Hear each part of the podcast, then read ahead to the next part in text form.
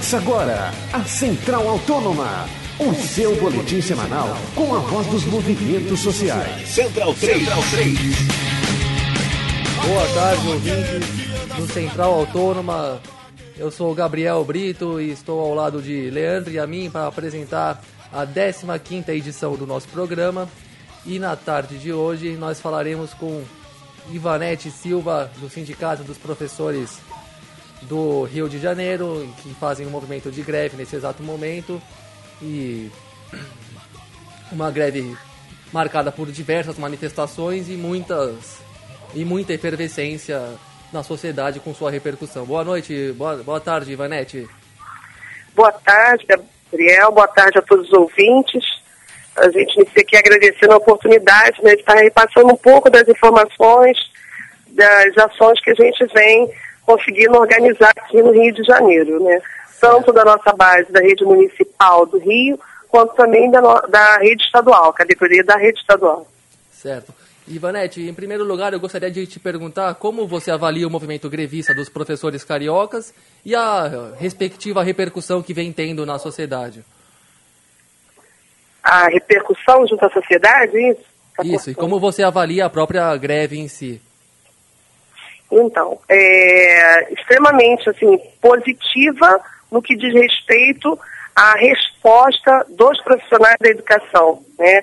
É, a greve ela é um, um, um, dos instrumentos né, que a gente utiliza no, no né, momento, é um dos últimos recursos, quando há impossibilidade de qualquer diálogo junto aos governos. Tá?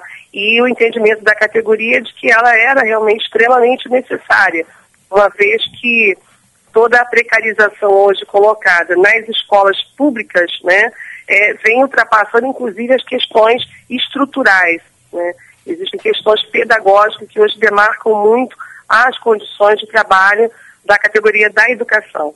E aí só através da greve é que a gente está conseguindo transformar, né, inclusive, essa nossa pauta como uma pauta é, maior da sociedade. Quem está falando aqui é o Leandro, é, e eu gostaria de saber é, o que você tem a dizer sobre a repressão estatal e as prisões que foram realizadas é, nessas ocasiões. Isso é um prenúncio de mais violência e autoritarismo nos próximos tempos, na sua opinião, ou você discorda disso? É, é, é um reflexo né, de um governo muito autoritário. Né? Nós temos, é, desde o início de junho, várias manifestações que vem acontecendo aqui no Rio de Janeiro, onde por diversas vezes né, a ida da população às ruas para manifestar-se sobre vários temas é, vem sendo tratada dessa forma. E a cada manifestação que vem acontecendo, as ações elas têm se tornado mais violentas né, e mais duramente a repressão está sendo colocada nas ruas.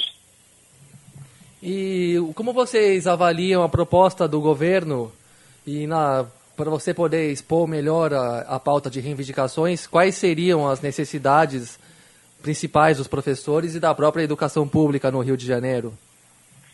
Então, a, a nossa pauta ela, ela, se divide né, em questões é, salariais, né, o salário, nosso vencimento, ele é né, nosso, da nossa família, e tem havido né, uma desvalorização muito grande desses salários. E a proposta de construção de um plano de cargos seria uma das maneiras da gente é, conter essa desvalorização. Por isso, ela se tornou também um dos pontos principais da pauta de reivindicação da rede municipal do Rio de Janeiro. Mas, para além dessa questão salarial, né, a gente volta aqui a reforçar a questão pedagógica hoje, ela está como, tá como foco, em muitos momentos até maior do que a questão salarial. Tá?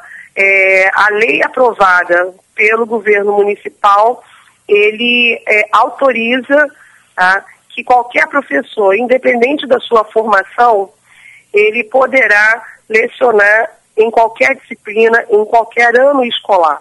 Tá? Esse é um dos pontos que a gente vem resistindo aqui no Rio, porque entendemos que quando fazemos a opção né, por, uma, é, por uma formação, por uma das disciplinas, né, nós estamos investindo numa especialização que vai nos dar, inclusive, maior condições né, e melhorar a qualidade do processo ensino-aprendizagem. Tá? Não reconhecer isso ou passar por cima né, é, dessa nossa opção de qualificação é colocar em risco também né, essa qualidade do ensino hoje tão anunciada pelos governos. Somos contra os pacotes pedagógicos que vêm se instituindo como uma política né, nas escolas, tanto do município quanto da rede estadual. Né. São materiais padronizados que vêm a dar conta também das avaliações externas, provas padronizadas, que, consequentemente, acabam também construindo uma política é, meritocrática, desconhecendo assim o nosso plano de cargos e carreira. O que você pensa a respeito das polêmicas é, sobre as atuações dos Black Blocs, que receberam declaração de apoio em assembleia do, dos professores? O que você poderia dizer sobre a atuação deles especificamente nesses atos recentes? É, então, é, houve uma leitura feita pela base da categoria por conta de uma situação né, acontecida aqui no Rio no dia da votação do plano, né, no dia 1 de outubro, é, que devido à grande repressão, esse setor acabou saindo na defesa da categoria, né, ajudando, assim, literalmente, é, a, a, os professores e funcionários da rede municipal e estadual. Tá? É, o apoio é bem-vindo, seja de que setor for, né? Nós estamos tratando da educação pública, a educação que deve estar é, sendo garantida a todos né, e a todas. Então, o apoio de qualquer setor hoje, né?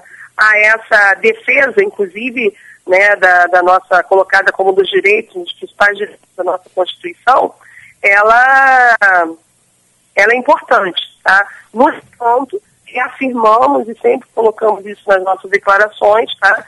Que nós não somos favoráveis a qualquer ato de truculência ou violência por um, um determinado setor, entidade, assim como é colocado muitas vezes pela própria polícia, né, nas suas ações quase que cotidianas aqui no Rio de Janeiro. Nós não compartilhamos com essa visão, né, acreditamos que não é dessa forma que, inclusive, vamos poder é, conseguir avançar na conquista né, de mais de, e garantias de direitos para a nossa categoria. Falando é, e fechando o recorte sobre a grande mídia, é, o que, que você diria, o que você tem para nos falar sobre a cobertura dos acontecimentos por parte é, desses, desses veículos, desses órgãos de imprensa é, grandiosos e que formam o que a gente chama de grande mídia? É, a, a grande mídia ela tem se colocado de uma forma muito complicada, tá? porque ela não coloca de fato, ela não retrata né, com fidelidade os acontecimentos e, inclusive, os nossos posicionamentos. Tivemos vários conflitos nesses últimos né, quase três meses, com setores é, da televisão ou dos jornais, né, da imprensa escrita, porque é, não retratavam a realidade do que estávamos reivindicando e das discussões que estavam sendo é, pautadas, tá? É, então, assim, isso é um problema, tem sido um problema é, constante. Mas a gente vale a pena ressaltar que hoje existe, né, outros canais de comunicação que estão cumprindo um papel, né, muito mais é, transparente, democrático, como, né, a gente fala mídia alternativa, acho que até o, o próprio rádio está conseguindo cumprir também esse papel, é, as redes sociais, né, os setores que hoje, inclusive, fazem co cobertura online, né, é, sobre o, o, a, os atos e as manifestações, é, eu vejo que existe aí um espaço, né, é, muito positivo e que a população, inclusive, está passando a, a, explorar mais, tá? Colocando em xeque essa mídia, né, é, burguesa que trabalha apenas na defesa dessa visão de um Estado, né, que é, tenta controlar e exercer esse controle extremo sobre os nossos posicionamentos. Muito bem. E, Vanete, Quais vão ser os próximos passos e estratégia do movimento no sentido de alcançarem seus objetivos ou parte deles que levaram a essa greve? Então, é, primeiro dizer que assim, nós temos uma preocupação ainda com o ano letivo, tá? É, o nosso trabalho, né, junto às crianças, os jovens e os adolescentes, no nosso entendimento, o governo é que tem que estar tá garantindo, é responsabilidade dos governos estadual e municipal garantir o ano letivo para a população E para que isso aconteça, os governos têm que vir à mesa fazer né, é, a negociação da pauta, que já foi colocada, não houve nenhuma alteração, eles sabem quais são os pontos principais, agora é preciso dar esse passo. Nesse sentido, tivemos uma, uma estamos considerando como uma vitória, né, que foi a decisão a liminar colocada agora pelo Supremo Tribunal Federal, tá, na última terça-feira, que, é, primeiro, de, é, determina o não corte de ponto dos profissionais da educação da rede estadual e convoca uma mesa de conciliação para a próxima terça-feira em Brasília. Tá?